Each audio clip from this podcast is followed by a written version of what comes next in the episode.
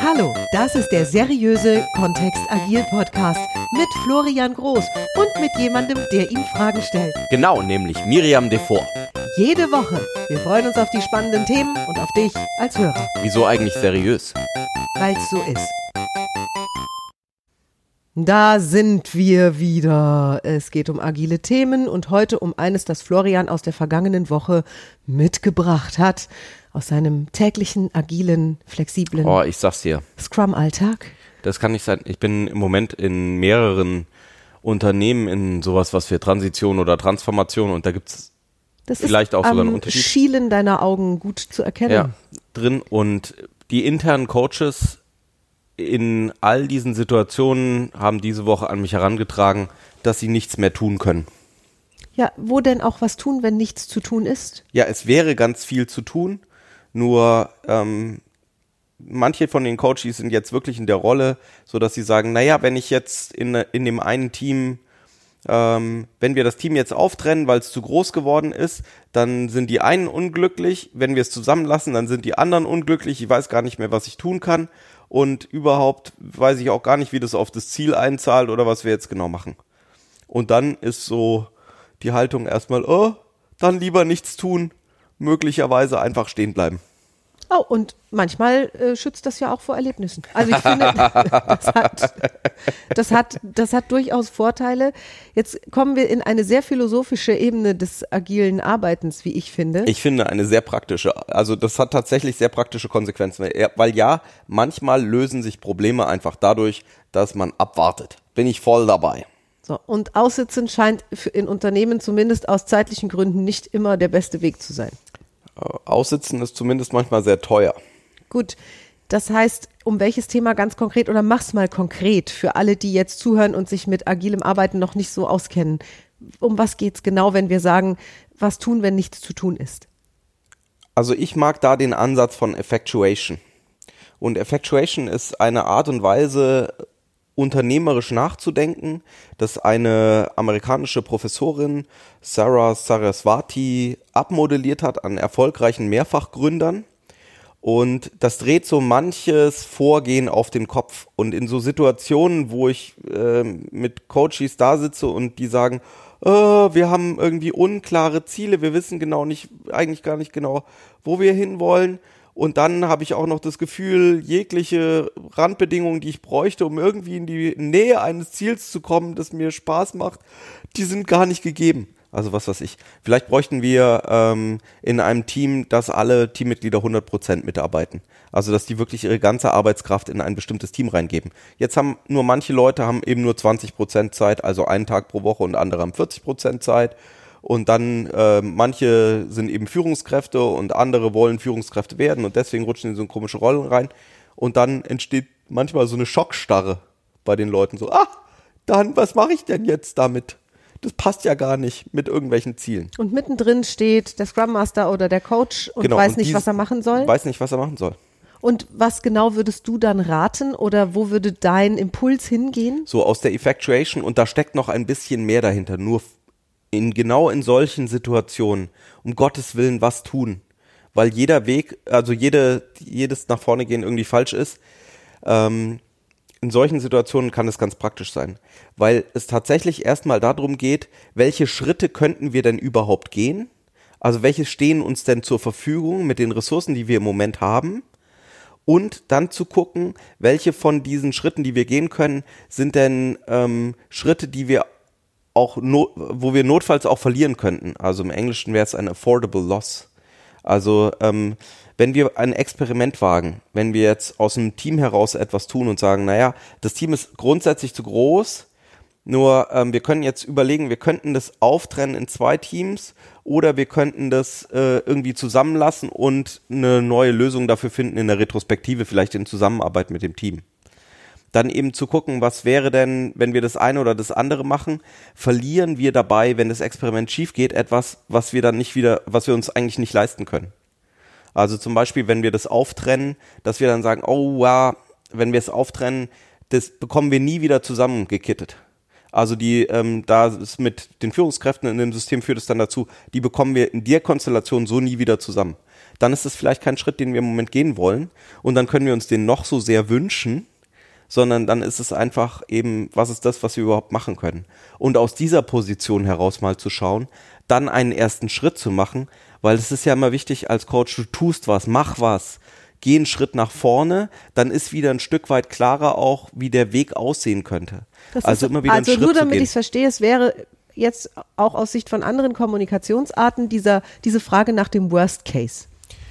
Mm, Es geht nicht so sehr um den Worst Case, sondern es ist eine, eine Philosophie auf ähm, unternehmerische Entscheidungen heraufzuschauen oder Organisationsentscheidungen Gesagt, herauszuschauen. philosophisch. Habe ich vorhin gesagt, philosophisch? die, ähm, wo es eben nicht so sehr darum geht, was wir uns alles wünschen würden oder wie toll es wäre, wenn das alles da wäre und alle Rahmenbedingungen stehen würden, sondern die einfach guckt, was ist denn das, was wir machen können und von dem, was wir machen können, was, was davon könnte wie schief gehen und wir überleben trotzdem.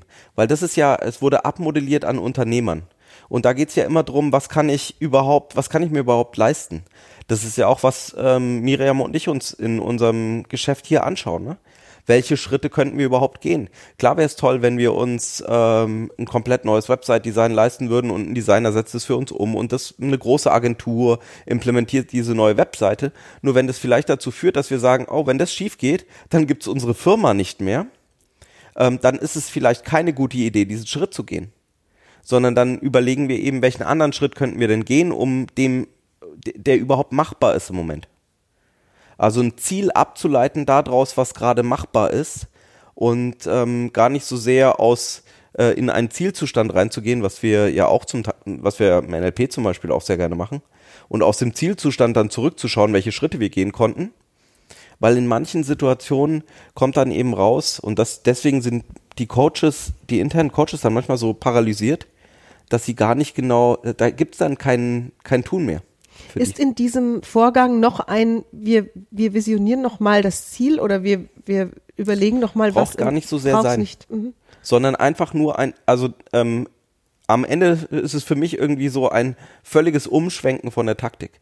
Normalerweise, oder von der Strategie auch, normalerweise würde ich gerne ein Ziel haben, wo wir sagen, da wollen wir hin, so soll es aussehen.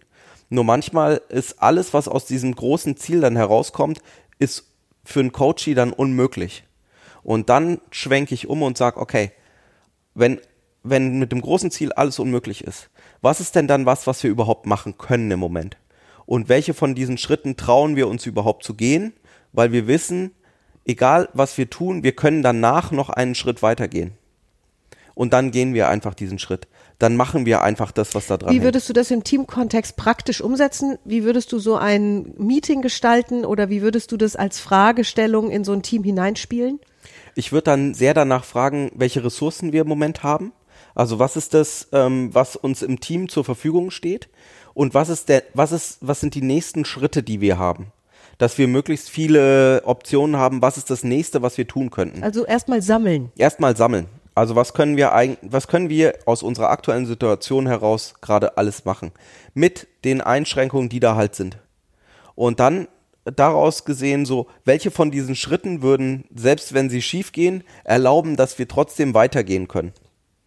Ähm, zum Beispiel, was könnte ähm, äh, ein Schritt, der, der zum Beispiel dazu führen könnte, dass wir nicht weitergehen können, wäre, wenn wir irgendwelche Mitar wenn irgendwelche Mitarbeiter sagen, ähm, dann kündigen sie oder wenn wir irgendwelche Mitarbeiter rauswerfen müssten oder dann sagen, diese Optionen fallen dann vom Tisch. Die sind zwar im Rahmen unserer Ressourcen möglich, nur die wollen wir nicht haben, weil ähm, die führen auf jeden Fall zu Konsequenzen, die wir nicht haben wollen. Sehr cool. Mhm. Und das dann eben auszuschränken und dann zu überlegen, welche Schritte können wir überhaupt gerade gehen und dann einen auszuwählen, der in eine bestimmte Richtung geht. Weil dann kommt wieder Aktion ins System rein und wir schaffen uns wieder eine Handlungsfähigkeit und durch diese Aktion kommen wir ja dann auch wieder in eine neue Situation und vielleicht dreht sich dann wieder was. Welche Erfahrungen hast du gemacht? Ist ein Team an so einer Stelle erstens dazu imstande, überhaupt Optionen zu finden aus dieser Schockstarre heraus? Und zweitens, wenn das so ist, äh, wie, ähm, wie entscheidungsfreudig ist das Team dann? Also ähm, entscheidungsfreudig ist für mich dann ähm, ein spannendes Wort an der Stelle. So würde ich nicht drüber nachdenken, sondern es, es geht tatsächlich. Äh, wir haben ja dann oftmals auch sehr wenige Optionen, die tatsächlich überhaupt gehbar sind im Moment, die wir als Geber bewerten. Ähm, das heißt, die Entscheidung ist oftmals sehr schnell getroffen. Hm. Insofern sind sie entscheidungsfreudig, nur aufgrund eben auch von einer Dürre an, Ja, du, an du, ich, finde, ich finde das Beispiel ganz schön, was du oft in unseren Seminaren auch wählst. Mhm. Ich entscheide mich in Restaurants tendenziell als Erste am Tisch für ein Essen. Das stimmt. Und das liegt auch an einem bestimmten. Miriam hat eine wahnsinnig gute Strategie wegen Essensentscheidung. Weil die erste, weil grundsätzlich 98 Prozent der Karte einfach wegfällt. Weil ich mich vegan ernähre und Ja. dann gibt es eben in den meisten Restaurants ein oder zwei Gerichte, die für mich in Frage kommen. Das heißt, ich habe mich logischerweise sehr viel schneller entschieden für etwas als andere. Ich und dann könnten wir uns noch so sehr wünschen, dass die in dem Restaurant eben eine riesige Auswahl haben oder dass alle Restaurants in Deutschland doch vegan sein sollten. Oder wenn wir waren jetzt in Bayern im Urlaub, dann können wir, in, wenn wir in so einem Gasthaus sitzen in irgendeinem kleinen Dorf, dann könnten wir sagen, ah, wie toll wäre es, wenn wir jetzt hier irgendwie auch vegan essen könnten und die uns das das schönste vegane Gericht herzaubern, direkt aus den Kochbüchern der veganen Spitzenküche. Nur dann gibt's da eben nichts zu essen. Das bringt uns auch nicht weiter. Und dann zu gucken, welche Optionen gibt's denn überhaupt und dann aus den eingeschränkten Optionen eine auszuwählen, die uns eben satt macht für heute, um dann morgen eventuell zu sagen, ah, dann gehen wir nicht wieder in dieses Restaurant, sondern ins nächste Restaurant. Ich mag, ich mag den Gedanken sehr und ich glaube, dass es ein, eine Hilfe in der Not darstellt, wenn eben sowas passiert, wie du zu Anfang dieses Podcasts geschildert hast. Und es führt in Richtung Aktion, es führt in Richtung, Ja. Du gehst weiter. Und das ist, das ist, glaube ich, etwas, was dann einem Coach auch sehr gut tut. Oder im Scrum Master oder ein, also es geht ja immer darum, dass wir was tun. Dieses nicht handeln können ist ähm, äh, widerstrebt mir sehr an der Stelle. Das widerstrebt dem Leben, weil wir Menschen ja weitergehen wollen. Wir wollen in den wenigsten Fällen auf der Stelle trampeln und das Gefühl haben, dass alles stagniert. Was wir wollen ist, dass wir weiterkommen, dass das Projekt weiterkommt, dass wir in unserem Beruf weiterkommen, in unserer Karriere, dass wir in unserer Persönlichkeit weiterkommen. Und dieses Weiterkommen widerspiegelt sich sehr schön in diesem Effectuation-Denken oder Prozess, wie auch immer du es nennen möchtest. In dem Effectuation geht es noch um ein paar andere Sachen, zum Beispiel eben auch ähm, Alliierte zu finden an der Stelle. Also Leute, die einfach mitgehen wollen und sagen, sie bringen ihre Ressourcen ein, um irgendwas zu tun. Also dass wir tatsächlich was auf die Welt bringen jetzt, irgend, irgendwie einen neuen Schritt gehen. Und damit schaffen wir uns eben eine neue Umwelt, einen neuen Kontext und in dem können wir dann wieder, haben wir wieder neue Handlungsoptionen. Nur wir bewegen uns die ganze Zeit und wir machen die ganze Zeit irgendwas und das ist das, was mir gefällt, weil mein Eindruck auch ist, meine Erfahrung ist, das tut den Teams auch wahnsinnig gut. Also das tut einfach auch in Umgebungen, die sehr schwierig sind, fühlt sich einfach gut an, mal kleine Schritte nach vorne zu gehen und wahrzunehmen, es wird besser und besser und besser und besser. Und da den Fokus drauf zu legen und dann eben über die kleinen Schritte auch irgendwann hinzukommen, dass wir sagen, jetzt können wir uns auf ein Ziel konzentrieren, jetzt sind die Rahmenbedingungen da.